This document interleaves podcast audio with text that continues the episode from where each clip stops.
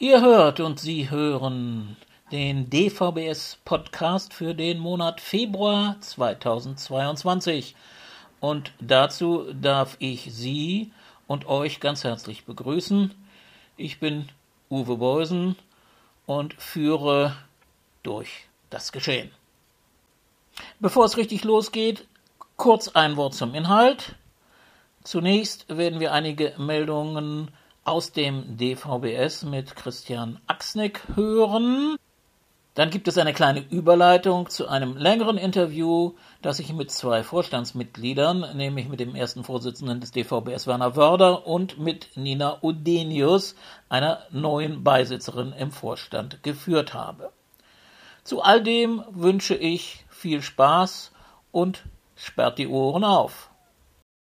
So, liebe Hörerinnen und Hörer des Podcasts, bevor wir dann zu dem Gespräch mit Nina Odenius und Werner Wörder kommen, gibt es hier noch eine kleine Rubrik Meldungen des DVBS und dazu begrüße ich auf der anderen Seite des Zoom-Links Christian Axneck in der Geschäftsstelle in Marburg. Christian, erzähl uns ein paar Seminarankündigungen, die du bereits hast, auch wenn möglicherweise die Programme und die genauen Details noch nicht vorliegen. Was gibt's da in nächster Zeit? Jo, hallo Uwe. Also bisher liegen Termine für drei Seminare im ersten Halbjahr 2022 vor. Vom 12. bis zum 15. Mai ist ein Seminar der Interessengruppe Sehbehinderte in Herrenberg geplant. Und nachdem im November, Dezember 2021 das geplante Seminar der Interessengruppe Ruhestand aufgrund der Corona-Pandemie kurzfristig abgesagt werden musste, ist jetzt eine Seminarwoche vom 11. bis 18. Juni 2022 in Saulgrub geplant. Außerdem soll es in diesem Jahr zwei Seminarwochen geben zum Thema Arbeitsassistenz. Die erste findet statt vom 20. bis 24. Juni in Kassel-Baunatal. Da geht es darum, Arbeitsassistenz effektiv einzusetzen. Und dieses Wochenseminar soll erfahrene Assistenznehmende bei der bestmöglichen Gestaltung ihrer Assistenz unterstützen und ebenso Interessierte an Arbeitsassistenz frühzeitig auf Antragstellung und die Ausgestaltung passender Assistenzformen vorbereiten. Ja, das Thema Arbeitsassistenz hat uns ja auch schon auf dem Podcast beschäftigt, wie diejenigen, die ihn öfter hören, wissen. Denn wir haben ja in den letzten Ausgaben einige Referate der Tagung aus dem Oktober äh, dort veröffentlicht.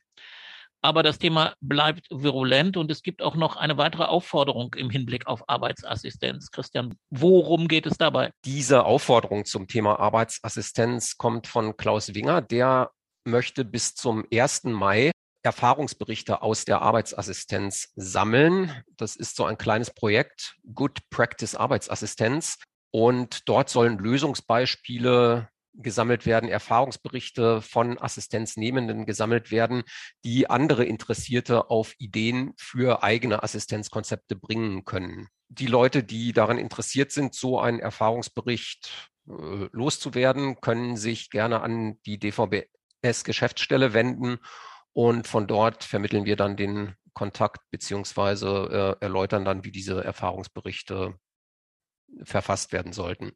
Wohin wendet man sich, wenn man Interesse an den anderen von dir genannten Seminaren, also der IG Sehbehinderte und der IG Ruhestand hat. Die Programme gibt es ja, glaube ich, noch nicht. Noch nicht, aber da ist die DVBS-Geschäftsstelle immer eine gute Adresse, also entweder info at dvbs-online.de oder die Marburger Rufnummer 94 dreimal die 8 28. Und da kommt man dann zu Christian Axnick, der das hier gerade gesagt hat. Christian, es gibt auch zahlreiche Chats im DVBS, Telefonchats und ähnliches. Fällt dir da was ein? Einer, der gleich am 3. Februar stattfindet, aber den wird man nicht mehr erreichen können, denn bis dahin ist der Podcast nicht online. Aber den gibt's auch immer wieder. Das ist dieser Telefonchat Nähe trotz, Nähe trotz Ferne. Den wird's dann auch weitergeben. Da gibt's dann aber auch immer Ankündigungen von Seiten der Geschäftsstelle. Kennst du noch andere Chats, die aktuell in nächster Zeit stattfinden? Was mir gerade vorliegt, ist die Einladung zu einem Telefonchat der Bezirksgruppe Berlin-Brandenburg am 15. Februar. Ähm, dort geht es darum, was man denn tun könnte, wenn am PC diverse Dinge zu erledigen sind. Und wenn die Zeit drängt, können Informationen möglicherweise auf dem Bildschirm nicht so ausgelesen werden, wie er hofft. Die Breilzeile zeigt nichts an. Es gibt Pannen. Ein nicht zu definierendes Fenster taucht auf dem Bildschirm auf. Für solche Probleme, die beim Arbeiten mit JAWS oder Zoom-Text entstehen können, soll an diesem Abend versucht werden, Antworten zu finden. Das, wie gesagt, der Telefonchat der Bezirksgruppe Berlin-Brandenburg am 15. Februar. Und es gibt noch eine Einladung zum Telefonchat am 21. Februar. Das ist die Fachgruppe Verwaltung. Und das Thema an diesem 21. Februar soll sein Videokonferenzsysteme in Vergleich. Oliver Nadig wird da der Referent sein und verschiedene Systeme vorstellen. Damit sind wir beim wunderbaren Thema Informationstechnik, was uns ja schon Jahre begleitet und auch natürlich noch Jahre begleiten wird, vielleicht länger als die Corona-Epidemie, aber ist ja teilweise auch erfreulicher als diese Epidemie. Und dazu gibt es noch einen kleinen Aufruf, der sich zunächst mal gerichtet hat an Teilnehmende unseres Seminars Barrieren melden vom Juni letzten Jahres, aber den wir jetzt auch weiter im DVBS verbreiten wollen, weil das Anliegen, das wir da mit einer neuen Mailingliste verfolgen, sicherlich auch andere interessiert. Christian, kannst du dazu kurz was berichten? Ja, diese Mailingliste soll dabei helfen, den Austausch über konkrete Barrieren bei verschiedenen Webauftritten und mobilen Anwendungen zunächst mal öffentlicher Stellen zu fördern und soll nach Möglichkeit auch Unterstützung liefern, wenn es darum geht, wie man denn solche aufgefundenen Barrieren melden kann und äh, möglichst auch eine Reaktion darauf einfordern kann. Wer daran interessiert ist, Informationen darüber zu erhalten, kann sich in diese Liste eintragen lassen. Die Liste selber hat die Adresse barrieren-melden at lists.uni-marburg.de. Und Interessierte melden sich vielleicht auch äh, einfach der Einfachheit halber zunächst mal wieder in der DVBS-Geschäftsstelle und werden von dort dann weiter vermittelt. Das ist die eine Möglichkeit. Die andere Möglichkeit ist, es gibt auch zwei Moderatoren dieser Liste. Einmal Dr. Andreas Wagner und dann auch noch Hui Hung Pham ist der andere Moderator dieser Mailingliste. Ähm, es ist allerdings vielleicht ein bisschen schwierig, jetzt diese Mailadressen im Podcast wirklich rüberzubringen. Vielleicht können wir die wirklich am besten über die Geschäftsstelle dann verteilen oder mitteilen. Es geht, um das nochmal zu betonen, um Barrieren und den sogenannten Feedback und den Durchsetzungsmechanismus. Das sind zwei Dinge, die nach dem Bundesbehindertengleichstellungsgesetz und nach den Gleichstellungsgesetzen der Länder geregelt sind. Es geht nur um öffentliche Stellen. Es geht also nicht, wenn ihr Probleme mit Amazon oder mit Aldi oder so habt, das können wir dort nicht regeln, weil es dafür bislang jedenfalls keine gesetzlichen Vorschriften gibt, die in Kraft sind. Aber sonst wollen wir diese Mailingliste bedienen und wollen auch helfen und unterstützen, wenn jemand mit den öffentlichen Stellen, an die er sich zunächst erstmal selbst wenden muss, nicht klarkommt. Ja, Christian, dann bedanke ich mich recht herzlich und hoffe, dass wir demnächst wieder über andere Aktivitäten des DVBS sprechen können und wünsche dir viele, viele Anfragen zu Teilnahme an den Seminaren und so weiter. Ja, Dankeschön.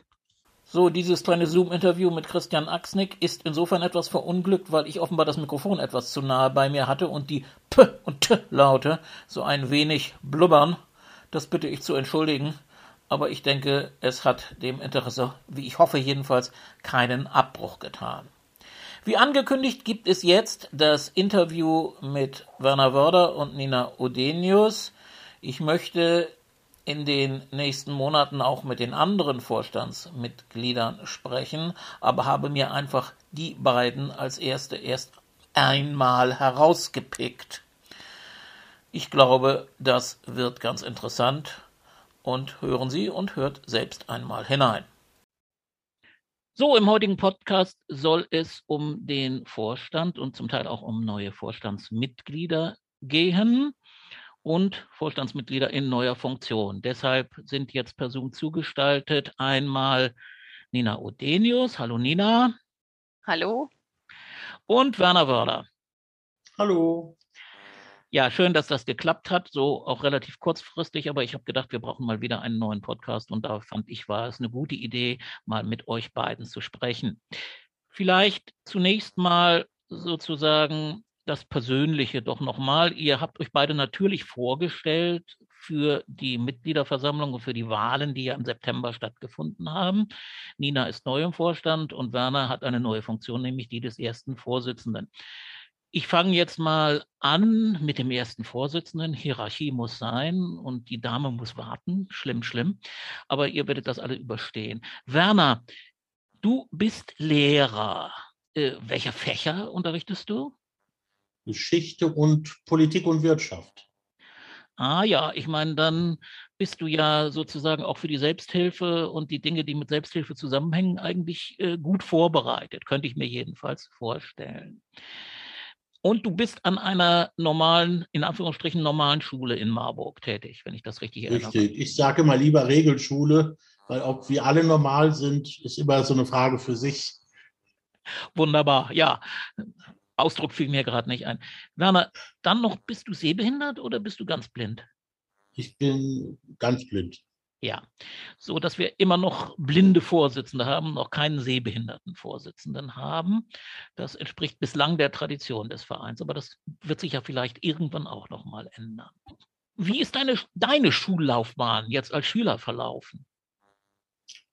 Ich war zunächst sehbehindert bis im Alter von sieben Jahren, da auf äh, ja, einer damaligen Volksschule, Grundschule bis zum zweiten Schuljahr bin dann plötzlich in der Schule auch noch erblindet, war dann an der Landesblindenschule Düren und bin nach der sechsten Klasse nach Marburg an die Blister gekommen. Da habe ich dann Abitur gemacht. Du bist also auch ein Blistaner sozusagen. Der sozusagen, dann, wobei ja. ich immer sage, ich bin ein Blistaner, stehe auch dazu, finde das auch okay, aber behalte mir doch so ein bisschen kritische Distanz.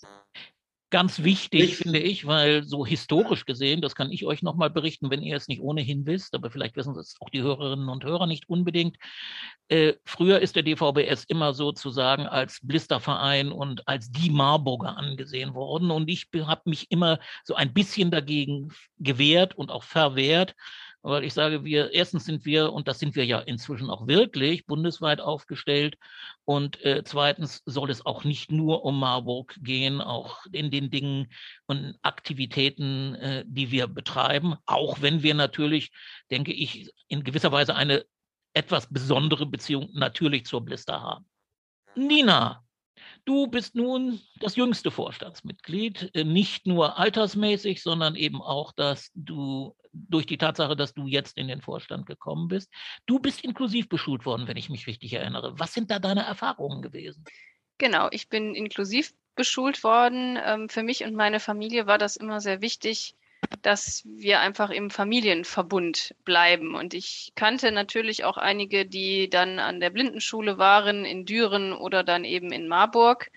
Und die hatten eben ihre Freunde alle an der Schule im Internat. Und wenn sie in den Ferien zu Hause waren, bei ihren Eltern, waren da nicht mehr viele Leute. Und das fand ich immer als Kind so ein bisschen traurig und dachte, Mann, ich möchte auch meine Freunde in den Ferien zu Hause haben und nicht, dass die in äh, der ganzen, im ganzen Land verstreut sozusagen sind. Und ich habe glücklicherweise sowohl eine Grundschule als auch ein Gymnasium gefunden in meinem Heimatort, die äh, mich beschult haben. Und ich bin dann auch sehr erfolgreich bis zum Abitur gekommen ich war so ein Schüler, ich bin gerne zur Schule gegangen. Mich haben die meisten Themen äh, sehr interessiert. Ich war zwar nie die Leuchte in Mathe und Chemie und so weiter, na ja, aber äh, alles, was Sprachen, Gesellschaftswissenschaften war, hat mir immer sehr zugesagt. Und ich bin immer auf sehr engagierte Lehrer getroffen, die gesagt haben, wir wollen die Nina unterstützen und wir wollen, dass sie eine gute Schullaufbahn hat.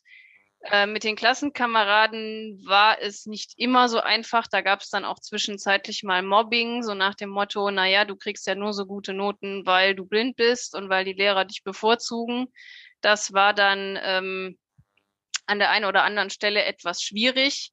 Aber ich bin dann in der achten Klasse in eine sogenannte Profilklasse gekommen, wo eben Schülerinnen und Schüler drin waren, die äh, die zehnte Klasse übersprungen haben. Also das war damals das Probemodell für das Abitur in acht Jahren anstatt in neun. Und in diese Klasse bin ich dann aufgenommen worden und dann war das mit dem Mobbing auch erledigt, weil die Schülerinnen und Schüler, die da waren, hatten ja ein Ziel, das Abitur in einem Jahr kürzer zu machen. Und da war dann einfach ja klar, dass man lernt. Natürlich gab es da auch Schülerinnen und Schüler, die nicht so gute Noten hatten. Also es war jetzt nicht eine komplette Einser-Streber-Klasse, aber es war denen egal, ob ich jetzt nur gute Noten habe oder nicht. Das wurde dann nicht mehr auf die Behinderung äh, reduziert. Und diese Klasse hat mir eigentlich sehr, sehr gut getan. Ja, das ist eine interessante Erfahrung, von der wir ja auch öfter gehört haben, dass sowas wie Mobbing oder jedenfalls Probleme mit Klassenkameraden und Kameradinnen durchaus nicht ganz selten sind. Wenn ich es richtig weiß und du bestätigst das allerdings aus einem anderen Blickwinkel ja auch ein bisschen, dass das eher so in dem mittleren Alter ist und wenn es dann so Richtung Abitur geht, dann doch weniger wird, weil es dann mehr darum geht, äh, irgendwie doch sich leistungsmäßig äh, auf die Dinge einzustellen. Du bist dann zur Uni gekommen, natürlich. Was heißt natürlich, aber du bist. War das ein großer Sprung? War das schwierig? Wie hast du das empfunden? Du hast in Düsseldorf studiert, wenn ich mich richtig erinnere. Genau, ich habe nach dem Abitur noch ein Jahr BTG gemacht in Marburg. Also ein bisschen Blister-Erfahrung habe ich dann doch noch mitbekommen.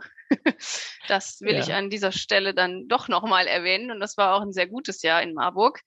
Ähm, bin dann aber nach Düsseldorf an die Uni gegangen, weil ich doch ein bisschen Heimweh hatte und einfach meinen Rhein wieder haben wollte. Und ähm, meine Uni-Zeit war ganz toll, weil ich einfach eine super, äh, ich habe Romanistik studiert mit den Sprachen Französisch und Italienisch und Politikwissenschaften und das war ein, ein, jeweils ein sehr kleiner Lehrstuhl. Das heißt, man kannte sich irgendwann und die Dozenten kannten mich und wussten, welche ähm, äh, Hilfsmittel ich brauche, beziehungsweise dass halt für mich die meisten Texte dann digital sein müssen. Also das hat alles in allem gut geklappt, obwohl ich doch sagen muss, die ersten zwei Semester an der Uni fand ich ganz furchtbar, weil es natürlich ein ganz anderes Arbeiten ist an der Schule und es hat auch für mich mich sehr viel Zeit gekostet, um zu verstehen, dass man nicht jeden Text, den man vom Dozenten bekommt, da kriegt man ja dann pro Kurs schon mal irgendwie in Politikwissenschaften vier Texte, a 100 Seiten und dann heißt das, lesen Sie die mal bis nächste Woche. Das war schon auch dann sehr viel Stoff, wo man dann einfach gucken musste, wie kriege ich das in der Woche geregelt, wenn ich noch nebenbei andere Seminare habe und sonst was. Nur irgendwann lernt man ja auch als Student zu wissen, okay, den Text, den muss ich wirklich lesen und die anderen drei, da kann ich mal querlesen oder die lasse ich dann halt mal weg. Also da habe ich irgendwann eine gute Routine entwickelt und aber die ersten beiden Semester waren nicht einfach, weil es natürlich eine neue Umgebung war, weil natürlich Uni sehr viel anders funktioniert als Schule.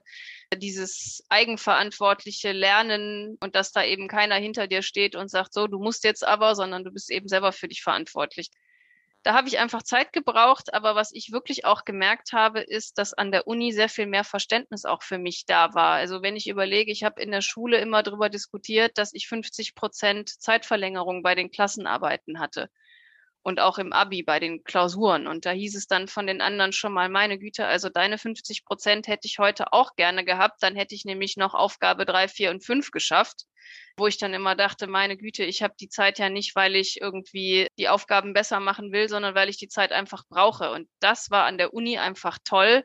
Da hatte ich diese Zeitverlängerung auch und da hat keiner irgendwas gesagt, sondern sie haben alle gesagt, ja, du hast die Zeitverlängerung, weil du eben keinen Text überfliegen kannst, wie wir, und das nicht alles auf einen Blick siehst. Und das fand ich einfach sehr, sehr angenehm, dass da einfach das Verständnis da war und man da sehr viel erwachsener mit umgegangen ist. Werner, du hast ein bisschen früher studiert als Nina, zwangsläufig. Wo hast du studiert und wie war deine Studienzeit für dich? Also ich habe, wie gesagt, äh, Politik und Wirtschaft und Geschichte studiert. Ich will vielleicht vorweg sagen, ich bin der Blister sehr dankbar, weil ich da Abitur machen durfte. Als Sehgeschädigter aus einer Arbeiterfamilie wäre mir das sicherlich anderweitig damals nicht gelungen. Es gab welche in der Inklusion, aber da hatten die Eltern viel Zeit. Meine Eltern haben sich rührend um mich gekümmert, aber das hätten sie schon aus beruflichen Gründen nicht stemmen können in der großen Familie. Aber trotzdem war die Uni für mich wie eine Befreiung. raus so aus diesem, ja, für mich manchmal so wie ein Ghetto oder Schutzraum empfundenen Blisterbereich. Ich habe mich dann sehr schnell in der politischen Hochschulgruppe bewegt, hatte da auch meine Bekannten und Freunde und fand dieses Arbeiten an der Uni, wo man selbstständig arbeiten konnte, einfach erfrischend und ja, nach kleineren Anfangsschwierigkeiten bin ich da auch sehr gut mit zurechtgekommen. Die lagen oft in technischen Fragen. Die Seheinschränkung bedeutete für mich eben, ich hatte jetzt, wie man das nannte, keine Vorlesekraft erstmal finanziert bekommen und musste das irgendwie organisieren. Ich habe damals auch übrigens über die DVBS deswegen geklagt, obwohl ich damals noch gar nicht Mitglied war. Das hatte dann der Aster übernommen, die Kosten. Da ist zwar nie was draus geworden, weil im Endeffekt das irgendwo vom Verwaltungsgericht äh, versandet ist, aber also es war ein Versuch und es war für mich auch insofern gut. Ich habe versucht, eben eigenständig meine Dinge zu erreichen. Wie ist es dann weitergegangen? Du hast dann also ähm, Examen gemacht und die Referendarzeit absolviert. Wo hast du studiert? Noch in Marburg? Ich habe noch in Marburg studiert, habe dann auch in Marburg das Referendariat gemacht an der Regelschule, an der ich jetzt auch bin. Man wollte mich damals immer dazu überreden, quasi die Hälfte des Referendariats auch an der Blister zu machen, obwohl die gar nicht Ausbildungsschule war. Mein Glück ist es gewesen, dass gleichzeitig ein Student, Referendar ohne Handicap gerne an die Blister wollte. Und die Argumente, die ich äh, dann vorgebracht hatte, dagegen an zwei Schulen zu sein, die hatte man ihm sozusagen als jemand, den man gerne nur an der Regelschule gesehen hätte, dann eben auch genannt. Und dadurch war das dann eigentlich nicht mehr so richtig haltbar. Und im Endeffekt ist es gut für uns beide ausgegangen. Er durfte an die Blister, fand ich auch gut. Und ich durfte eben mein Referendariat ganz an der Regelschule machen. Nach dem Referendariat wurde in Hessen niemand eingestellt. Deswegen war ich dann erstmal zwei Jahre arbeitslos und habe dann vier Jahre an der Philipps-Universität als wissenschaftlicher Mitarbeiter, wissenschaftliche Hilfskraft mit Abschluss etc. gearbeitet. Feste Stellen gab es nicht. Und so war ich dann heilfroh, als dann das Angebot auf eine Beamtenstelle kam. Und ich bin dann auch gerne wieder an die Schule gegangen, an der ich Referendariat gemacht habe. Nina, bei dir ging es dann auch weiter. Du hast dann auch Examen gemacht, nicht Diplom, ne, denke ich, oder wie ist das? Ich habe Bachelor und Master gemacht. Ah ja, das ist dann schon die etwas modernere Form, die es damals genau. zu Weihnachtszeiten noch nicht gab. Nee. Genau. Äh, es lebe Bologna. Ja, und wir haben übrigens hier mit euch beiden ja erstmals, glaube ich, zwei Politikwissenschaftler ausgebildete im Vorstand. Sehr spannend. Und nur noch einen Juristen. Früher war das immer umgekehrt. Nun gut, das nur so nebenher. Also du hast dann Bachelor und Master gemacht und hast dann überlegt, irgendwie international zu arbeiten. Das hast du mir mal erzählt und das hat dann nicht so gut geklappt. Wie ging es dann weiter? Genau, das ist richtig. Äh, aufgrund meiner Sprachkenntnisse wollte ich eben international arbeiten. Und das Problem ist ja so ein bisschen als Geisteswissenschaftler, dass man nicht aus dem Studium rauskommt und sagt, ich habe jetzt den und den Beruf, sondern man ist eben Master in Romanistik, aber danach kann man eben ganz viele verschiedene Dinge damit machen ich wollte gerne in die Entwicklungszusammenarbeit. Das hat aber aus verschiedenen Gründen nicht so gut funktioniert. Ich habe in dem Bereich einige Praktika gemacht. Das hat mir sehr viel Spaß gemacht und ich habe dort sehr viel gelernt und habe mich dann irgendwann gefragt, okay, Entwicklungszusammenarbeit soll wohl nicht sein. Was mache ich denn jetzt? Und da ich verschiedene Praktika auch in der Unternehmenskommunikation gemacht hatte, war mir eigentlich relativ schnell klar, okay, du musst irgendwas mit Kommunikation machen, mit Pressearbeit, mit Journalismus. Und dann habe ich mich für ein Volontariat beworben, habe dann auch ein Volontariat bekommen, was da hieß äh, Volontariat in katholischen Medien. Und zwar wurde das gefördert von der katholischen Journalistenschule in München. Und das ist sozusagen eine Doppelausbildung. Also man hat Seminare in München in regelmäßigen Abständen und arbeitet aber die größte Zeit in einer Redaktion. Und bei mir war das eben das Domradio in Köln. Dort habe ich wunderschöne zwei Jahre verbracht. Durch Corona sah das Volontariat dann etwas anders aus als ursprünglich geplant und ich war sehr viel im Homeoffice. Aber ich habe trotzdem unglaublich viel gelernt und bin jetzt seit September letzten Jahres fertig und darf mich jetzt also Journalistin nennen, Redakteurin und habe seit 1. Oktober eine Redakteursstelle bei der Agentur für Bildungsjournalismus in Düsseldorf, die sich also hauptsächlich mit Bildungsthemen, Bildungspolitik, Schule, Kita etc. pp beschäftigt und dort verschiedene Online-Angebote und auch Zeitschriften produziert. Und ich bin weiterhin für das Domradio in Köln freiberuflich tätig, also bekomme sozusagen Aufträge und diese beiden Jobs machen mir sehr, sehr viel Spaß. Bildungstheorie und Bildungsarbeit zu kennen, ist sicherlich auch für den DVBS und den DVBS-Vorstand eine ganz wichtige Sache. Und damit kommen wir dann auch so ein bisschen zur Vorstandsarbeit. Ihr seid nun schon mehr als 100 Tage im Amt. Was sind, Werner, deine ersten Erfahrungen? Ja, ich denke, 100 Tage sind rum ich bin auch schon irgendwie angekommen, aber noch nicht ganz insofern, als die Dinge, die ich eigentlich am Anfang machen wollte, bevor ich in das Amt kam, für die Dinge hatte ich bisher nur weniger Zeit, als ich äh, das gerne gehabt hätte. Also zum Beispiel darf, habe ich. Darf ich, das, darf, ich unter, darf ich unterbrechen? Das wird dir auch, die nächste, das wird dir auch die nächste Zeit so gehen. Das glaube ich. Trotzdem habe ich mir erlaubt, dann für das ein oder andere Thema, was ich gerne voranbringen wollte, auch dann doch Zeit noch zu erübrigen. Ich muss dann zwar immer aufpassen, dass ich den Beruf nicht vernachlässige zugunsten des Ehrenamtes. Der könnte auch die ganze Woche, das könnte auch die ganze Woche füllen. Also ich war jetzt zum Beispiel am letzten Dienstag bei einer Telefonkonferenz einer Gruppe, die sich gerade konstituiert von Leuten mit nicht nur einem Handicap, also die sich dann eben auch kümmern wollen um Interessen von Sehbeeinträchtigten, die auch nebenbei noch eine Hörbeeinträchtigung haben oder im Rollstuhl sitzen etc. pp. Finde ich ein ganz spannendes Thema, was ja auch schon hin und wieder wohl versucht worden ist in der Vergangenheit voranzubringen. Und jetzt gibt es neuen Versuch und ich gucke, dass wir da auf jeden Fall vorankommen. Ist nur ein Beispiel. Ein anderer Punkt, den ich auch sehr erfreulich finde, ist so das Kennenlernen und Zusammenarbeiten mit den Mitarbeitern in der Geschäftsstelle.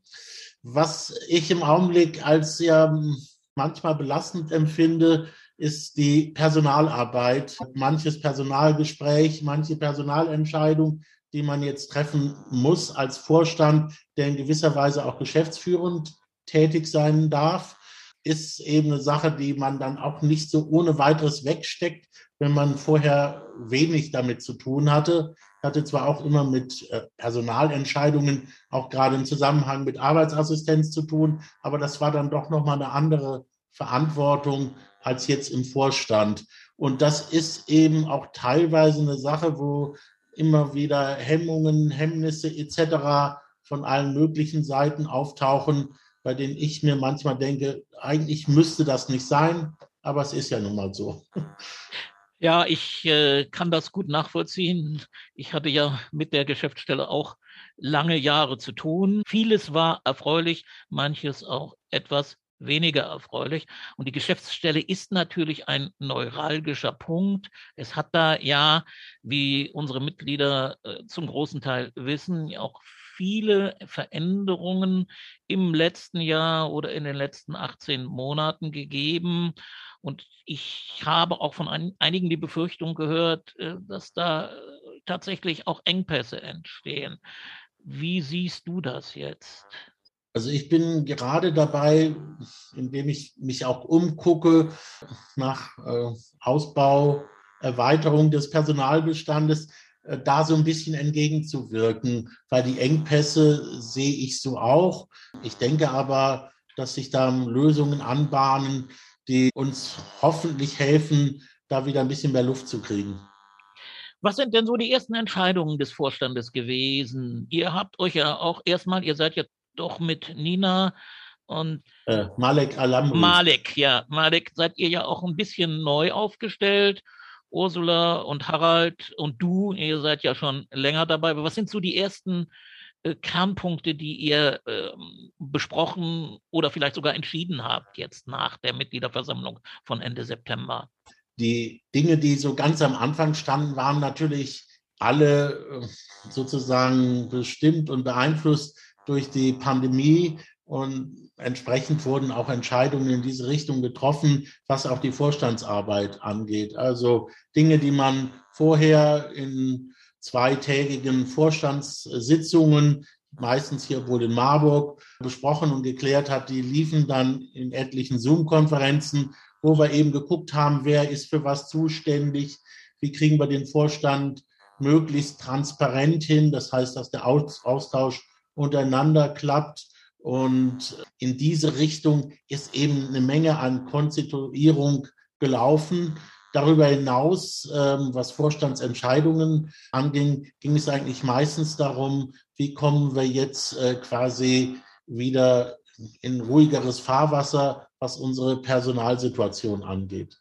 Ja, ich glaube, äh, ihr werdet auch, wenn ich es richtig sehe, jedenfalls auch noch mehr in die Mitgliedschaft hineinkommunizieren müssen, als es zum Teil zuletzt geschehen ist. Denn das ist, glaube ich, ganz, ganz wichtig. Und ich will gern, was den Podcast angeht, dazu beitragen. Aber es gibt natürlich auch andere Medien, die ihr dazu nutzen könnt und denke ich auch solltet. Und für die Medien, jetzt leite ich mal wieder zu Nina über. Das ist einer der Schwerpunkte, mit denen du dich gern befassen möchtest, wenn ich es richtig sehe, Nina. Ja, weil das natürlich eine gute Symbiose auch ist zu meinem Beruf. Und ähm, ich würde sagen, ich bin da gerade überall neu mit neuem Job äh, ab 1. Oktober und neuem Vorstandsamt. Und deswegen würde ich sagen, waren die letzten 100 Tage für mich auch sehr turbulent, weil ich eben auf verschiedenen Ebenen mich eingearbeitet habe. Einmal in meinem neuen Job bei der Agentur und eben beim DVBS. Und ich glaube auch, dass ich beim DVBS auch noch nicht alles zur Gänze verstanden und überall durchgestiegen bin. Aber ich finde, das macht die Arbeit einfach unglaublich spannend. Und ich habe mir eben zum Ziel gesetzt, mich ein bisschen um die Presse- und Öffentlichkeitsarbeit zu kümmern, auch mal in die Horus-Redaktion ein bisschen reinzuschauen und finde das einfach total spannend, was der Verein an Medien hat, wie die produziert werden, ob man da vielleicht auch noch neue Ideen mit einbringen kann. Und bin einfach sehr gespannt, was mich da die nächsten Wochen und Monate erwartet. Und äh, ja, finde aber diese Vorstandsarbeit auch total spannend, weil was Werner ja gerade schon sagte, äh, gerade zum Thema Personal, wo ich einfach sagen muss, da habe ich als Berufsanfängerin ja jetzt auch noch nicht wahnsinnig viel Erfahrungen. Natürlich habe ich Bewerbungen geschrieben und Praktika gemacht. Nur was ich einfach an diesem Amt sehr spannend finde, ist, das Ganze jetzt mal aus Arbeitgebersicht dann auch zu sehen und mir zu überlegen, was ist denn jetzt für den Arbeitgeber wichtig? Und das, glaube ich, ist auch für eine berufliche Laufbahn für mich einfach sehr, sehr wichtig, einfach mal die Perspektive zu wechseln. Ja, also Vorstand auch als Lernplattform sozusagen. Ja, das so würde ich das sehen. Das ist sicherlich etwas, was diese Vorstandsarbeit auch auszeichnet. Und äh, bei Werner wird das ähnlich sein. Bei mir war es auch so. Wir können dieses Geheimnis sicherlich lüften, falls es überhaupt eins ist. Ich bin gewerkschaftlich organisiert bei Verdi gewesen, auch als Richter. Und Werner ist in der GEW, wenn ich es richtig weiß. Also da, da sind wir eher auf der Arbeitnehmerseite und haben uns dann jetzt plötzlich wiedergefunden auf der Arbeitgeberseite. Das ist schon so ein gewisser Perspektivwechsel, der da plötzlich eintritt. Das ist auch ein bisschen sicherlich eine Schwierigkeit. Also jetzt nicht nur, was die Arbeit direkt angeht, sondern auch, wie man das für sich selber löst. Und das Problem hat man natürlich auch, wie offen kann ich mit Personalfragen umgehen? Und das ist im Augenblick noch so eine Gratwanderung, wo man den richtigen Weg finden muss. Was kann man den Mitgliedern über die Arbeit, die da massiv anfällt, sagen? Was darf man überhaupt sagen oder was fällt in irgendeiner Form in Vertrauensschutz? Oder wo hat man unter Umständen ansonsten nachher noch größere Probleme, die dann manchmal auch im rechtlichen Bereich verortet werden? Nochmal zurück zu dir, Nina, und zu einem meiner Anliegen. Ich mache ja nun diesen Podcast äh, in den letzten Monaten auch schon ziemlich alleine und äh, fühle mich ein etwa, etwas vereinsamt, sage ich mal. Und du hast gesagt, du wärst bereit, äh, mich da zu unterstützen. Das hast du mir gesagt und das darfst du jetzt öffentlich nochmal wiederholen, damit wir dich da auch entsprechend festnageln können. Aber es geht ja nicht nur um dich und mich dabei. Genau, ich würde mich sehr freuen, wenn ich dich beim Podcast unterstützen kann, weil das natürlich ins Thema Medien fällt und auch in meinen Beruf äh, natürlich. Und ich finde Podcast total spannend. Aber auch wenn ich dich jetzt unterstütze, dann wollen wir zwei ja trotzdem nicht alleine bleiben. Und deswegen würde ich oder würden wir uns einfach sehr freuen, wenn noch Menschen dazukommen. Also wir haben ja ganz viele Talente im Verein und da muss auch jetzt keiner sagen, oh Gott, ich habe aber keine Ahnung von Medien und ich bin kein Journalist. Es muss nicht jemand sein, der Journalist ist. Natürlich ist das schön und es dürfen sich auch gerne Journalisten bei uns melden. Aber einfach, wenn ihr oder sie Interesse haben, Themen zu überlegen, Interviews zu führen, das einfach mal auszuprobieren, glaube ich, kann ich für uns beide sagen, Uwe, dass wir uns sehr, sehr über Unterstützung freuen würden. Absolut, wir brauchen sie auch wirklich, wenn dieser Podcast regelmäßiger erscheinen soll, als es im Augenblick tut. Ich habe immer so ein bisschen schlechtes Gewissen, aber es gibt ja auch noch andere Dinge, die ich tue und auch gerne tue. Und da ist der Podcast nicht ein Klotz am Bein, aber manchmal doch, ach, jetzt muss es mal wieder sein und so weiter. Und auch dieser wird ja jetzt erst Anfang Februar erscheinen. Eigentlich hätte es schon vor zwei Wochen sein sollen, finde ich. Und wenn wir es wieder hinkriegen, den monatlich zu gestalten mit verschiedenen Leuten, einige von denen, die ursprünglich mal dabei waren, können wir vielleicht auch wieder reaktivieren und andere kommen hoffentlich dazu. Äh, dieser Aufruf, ich kann ihn nur total unterstützen. So, ihr Lieben, Zoom sagt, man hat nur 40 Minuten. Eigentlich wurde mir hier sogar nur 30 Minuten eingestellt, aber da wir früher angefangen haben als geplant, haben wir Zoom übertrickst und hatten dann doch 40 Minuten. Aber jetzt geht es langsam zu Ende. Noch Schlussworte von euch, Werner? Ich freue mich, dass wir auf die Weise zumindest uns an die Mitglieder wenden konnten. Da hast du vollkommen recht, Uwe, da muss mehr passieren. Und in diesem Sinne, ich weiß von einigen, die auch euch beim Podcast unterstützen wollen. Ich hoffe, das wird dann auch klappen. Und dann werde ich vielleicht auch öfter mal hier mich zu Wort melden können. Aber nicht nur ich, die anderen aus dem Vorstand sicherlich auch. Danke. Ja. Ja, das äh, wollte ich auch sagen. Also ich habe euch beide jetzt hier äh, einfach mal vorgezogen, aber natürlich würde ich auch gern oder wird dann vielleicht auch Nina oder jemand anders mit den anderen Vorstandsmitgliedern sprechen. Das sollte jetzt keine Benachteiligung des Restes sein. Äh, absolut nicht. Ihr seid fünf und als Fünfer-Clan seid ihr ganz, ganz wichtig. Ja, Nina, von dir noch zum Schluss ein gutes Wort zum Sonntag.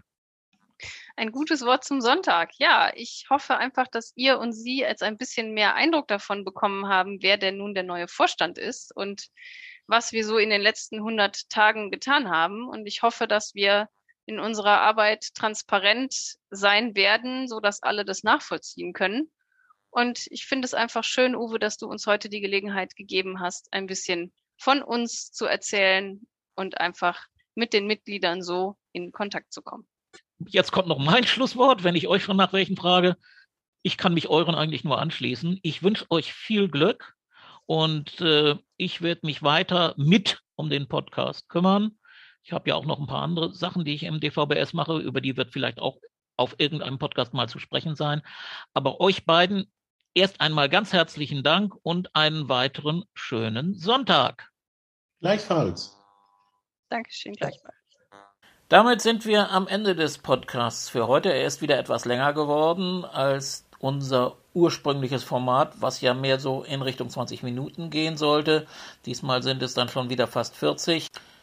Aber ich habe die große Hoffnung, dass es trotzdem nicht langweilig geworden ist.